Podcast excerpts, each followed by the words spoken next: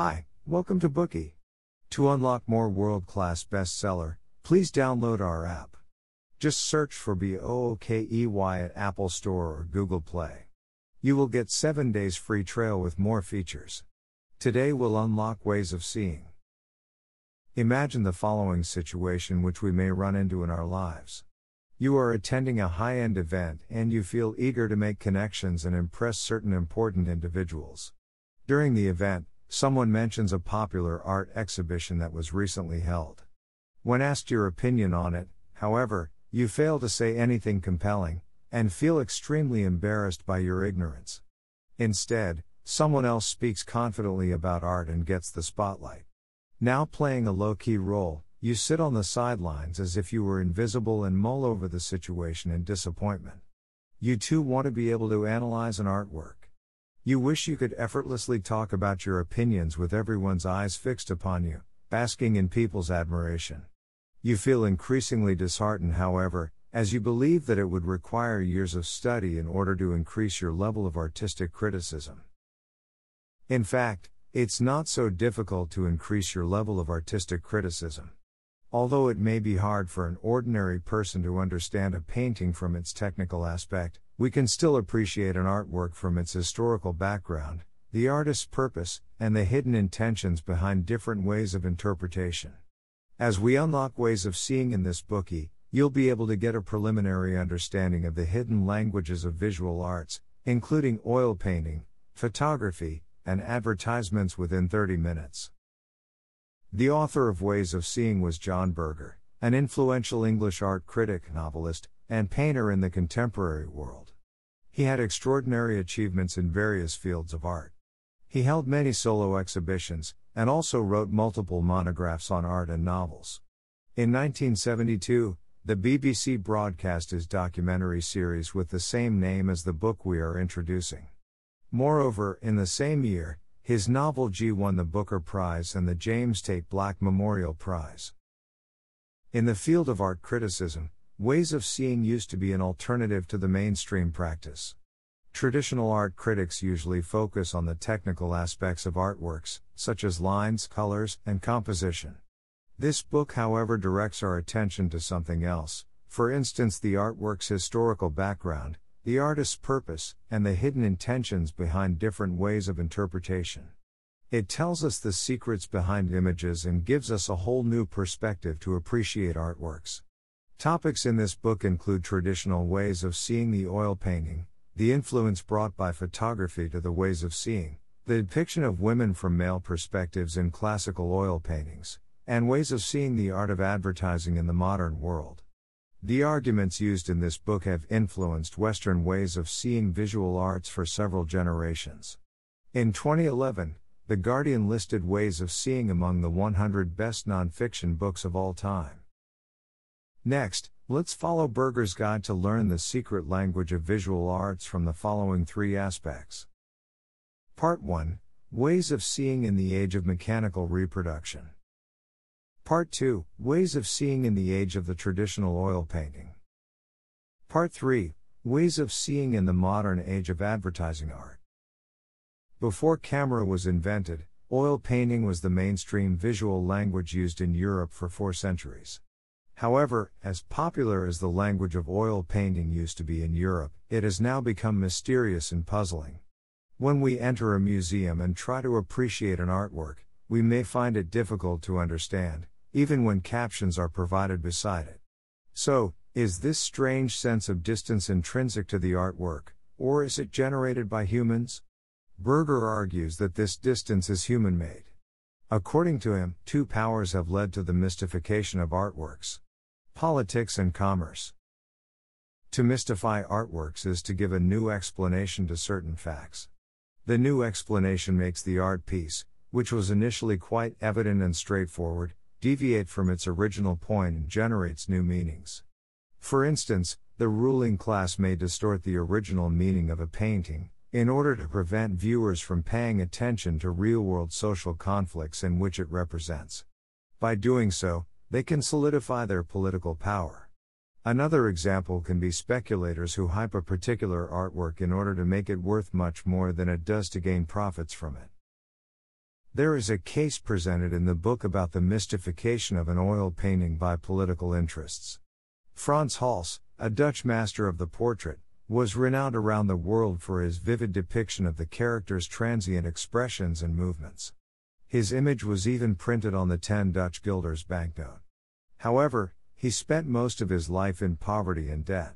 In the winter of 1664, the then over 80 year old Frans Hals accepted a commission from the Old Men's Almshouse in the Dutch city of Haarlem to paint two group portraits for its regents and regentesses.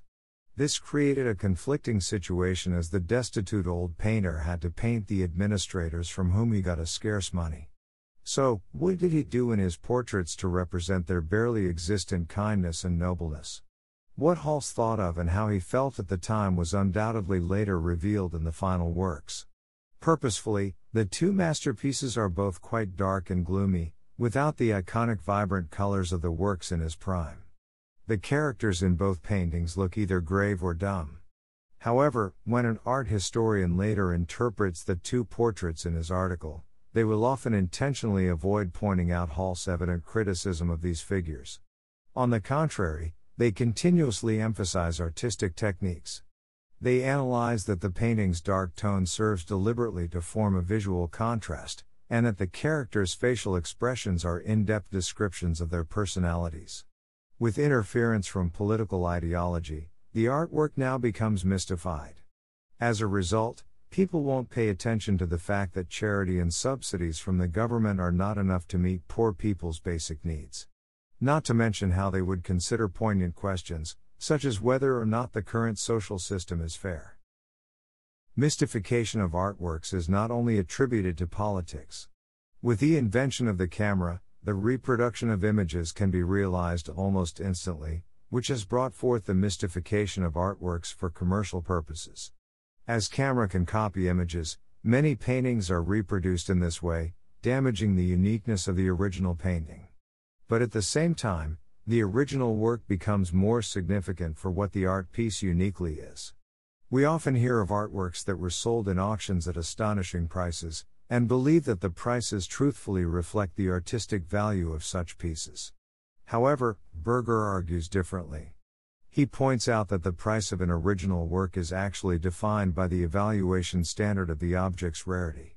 Nowadays, many people worship artworks of the past, just because of the irreproducibility and uniqueness of the original works. They do not bring attention to its artistic value, but their commercial value. For such art collectors, since the original work cannot be reproduced, its uniqueness must always be highlighted, in order to keep increasing its market value and to profit from it. As a result, the mystification of artworks intensifies. Take Leonardo da Vinci's famous painting Virgin of the Rocks in the National Gallery, for example.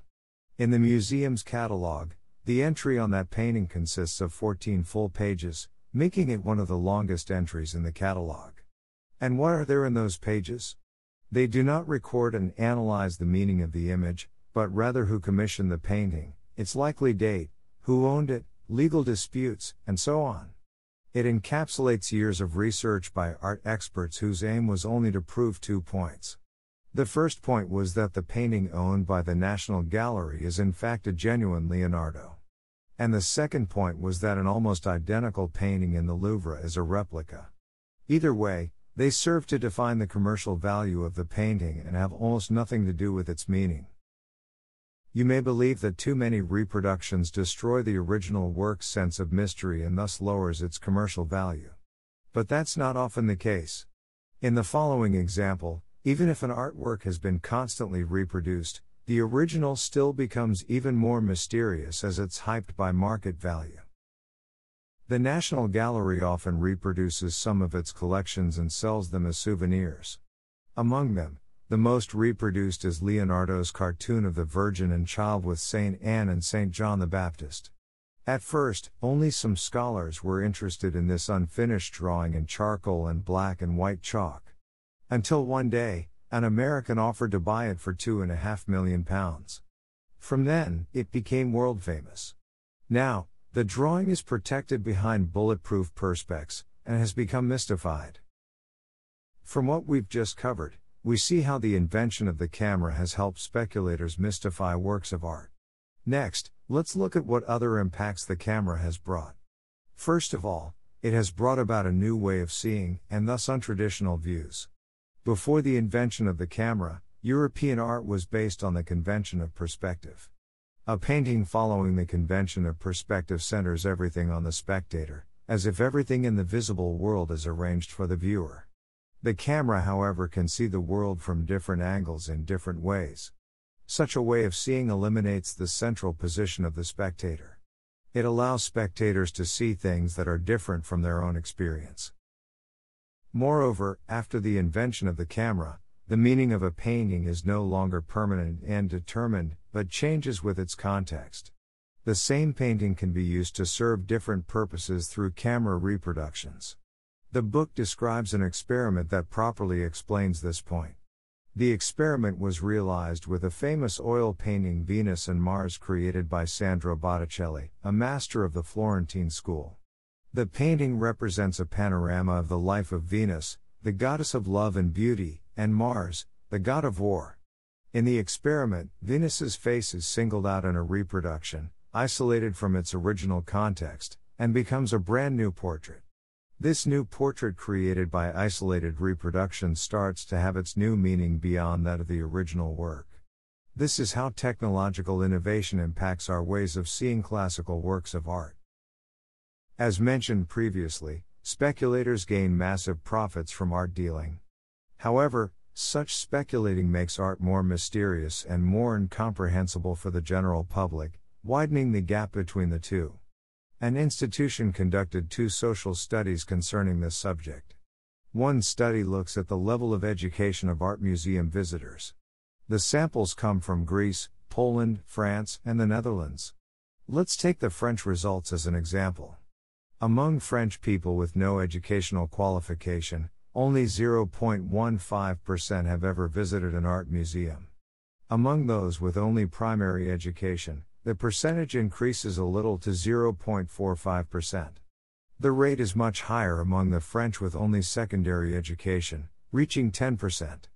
So far, it seems like people's level of education has direct correlation with their interest in art. The higher one's educational level is, the more interested he or she is in art. If that's the case, then, is there a much higher percentage of people among those with higher education? Well, the answer is no. Results show that among the French with further and higher education, only 12.5% of them have visited art museums. The study shows that the majority of the public simply don't care much about works of art. So, what impressions do the general public have about art museums? Another survey asked people what they associate art museums with. Most people answered that art museums most likely remind them of churches. It shows that people feel that art museums or the mysterious objects displayed within them to be quite distant from their secular lives. This concludes the first part. Let's do a brief summary. First, we talked about why artworks are mystified. One reason is politics, and the other is commerce. Then we talked about how the invention of camera brought along techniques of reproduction and changed the determined nature of a painting. It also has helped speculators mystify the art. However, the invention of camera has also brought along new ways of seeing images. Finally, we talked about how the overmystification of artworks has widened the gap between the general public and art. Today we are just sharing limited Bookey. To unlock more key insights of world class bestseller, please download our app. Just search for BOOKEY at Apple Store or Google Play. You will get 7 days free trial with more features. Dir hat dieser Podcast gefallen? Dann klicke jetzt auf Abonnieren und empfehle ihn weiter. Bleib immer auf dem Laufenden und folge uns bei Twitter, Instagram und Facebook. Mehr Podcasts findest du auf meinpodcast.de.